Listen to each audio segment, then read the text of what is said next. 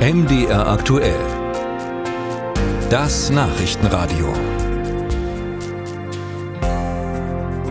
Und jetzt wollen wir reden, und zwar über die Misere oder die nicht so gute Situation der Hausarztpraxen momentan.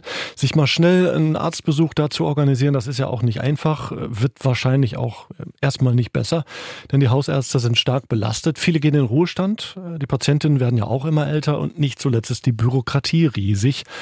Künftig aber sollen Hausärztinnen und Ärzte nach den Plänen von Gesundheitsminister Karl Lauterbach mehr finanzielle Freiräume bekommen, um Wartezeiten und Engpässe zu vermeiden.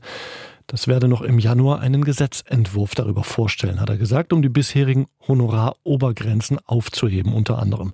Ich kann darüber reden, über diese Pläne, mit Tina Rudolph. Sie ist Gesundheitsexpertin der SPD im Bundestag und selbst Ärztin in Thüringen und jetzt am Telefon. Hallo, Frau Rudolph. Hallo, ich grüße Sie. Karl Lauterbach will ja die, äh, diese Budgetobergrenzen abschaffen, er will den bürokratischen Aufwand verringern, er will Vereinfachungen bei Erwachsenen mit chronischen Erkrankungen, möglicherweise Jahresrezepte ausstellen lassen und all sowas. Was halten Sie von diesen Reformen? Also in den Reformvorhaben stecken ganz, ganz viele gute Dinge. Sie haben gerade einige schon aufgezählt. Und ich glaube, es ist erstmal wichtig zu betonen, dass wir an ganz verschiedenen Stellen ansetzen. Die Endbudgetierung, die Sie genannt haben, das ist natürlich der Punkt, der jetzt gerade so am größten thematisiert wird. Das ist auch eine Forderung, die die Hausärztinnen und Hausärzte lange haben und die auch im Koalitionsvertrag steht und bei der ich auch verstehen kann, dass man sich natürlich freut, wenn die eigenen Vorhaben möglichst früh in der Legislatur abgehandelt werden.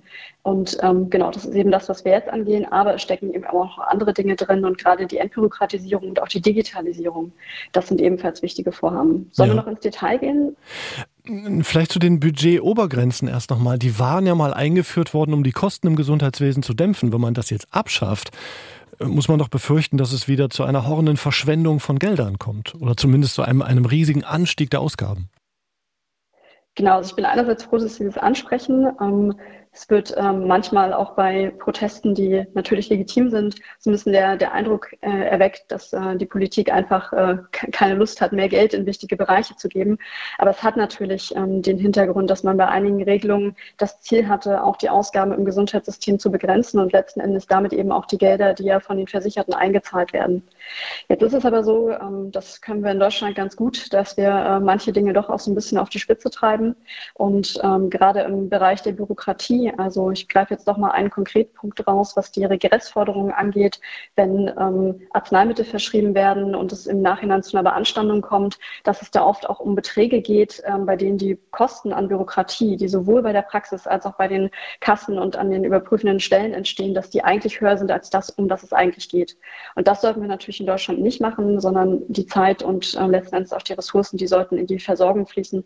Und deswegen ist es gut, dagegen zu steuern. Mhm. Und bei den Honoraren ist es so, dass dass ähm, also ich glaube, der Grundsatz, eine Leistung zu bezahlen und wenn ich äh, eine Patientin oder einen Patienten sehe, das dann als Ärztin oder Arzt auch vergütet zu bekommen und ähm, letzten Endes damit ja auch meine Praxis betreiben zu können, mein Personal zu bezahlen, dass das äh, gegeben sein muss und dass gleichzeitig aber auch kein Anreiz da sein sollte, ähm, Patienten mehr einzubestellen, dass das irgendwie sein muss. Wenn man jetzt aber mal in die Praxen guckt, dann ist das nicht unser aktuelles Problem, sondern momentan ist es ja wirklich so, dass äh, wir froh sein können, wenn die Hausärztinnen und Hausärzte Ärzte, die gerade in der Fläche die Versorgung aufrechterhalten, wenn die ähm, es schaffen, möglichst viele Patientinnen und Patienten zu behandeln. Und dafür sollen sie natürlich nicht bestraft werden, sondern das muss dann auch finanziert sein.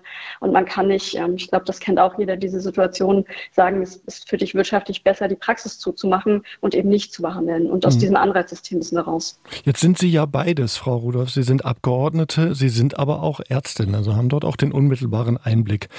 Und jetzt sehe ich, dass äh, der Ärzteverband Virchow-Bund trotzdem unzufrieden ist mit den Plänen von äh, Karl Lauterbach. Unter anderem, weil zum Beispiel, Sie haben Regressforderungen gerade angesprochen, ähm, weil die Abschaffung von Regressmöglichkeiten nur unvollständig ist. Also ist auch auf der anderen Seite Kritik der Ärzte wiederum an diesen Plänen berechtigt.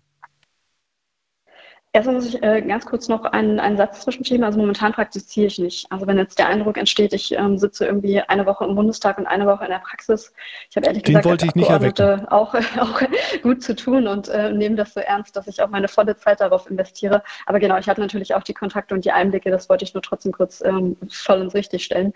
Und ähm, ich kann auch die Forderungen ähm, der Fachärztinnen und Fachärzte äh, verstehen, weil natürlich, was das Budget angeht, ähm, bei ihnen da ähnliche Mechanismen greifen.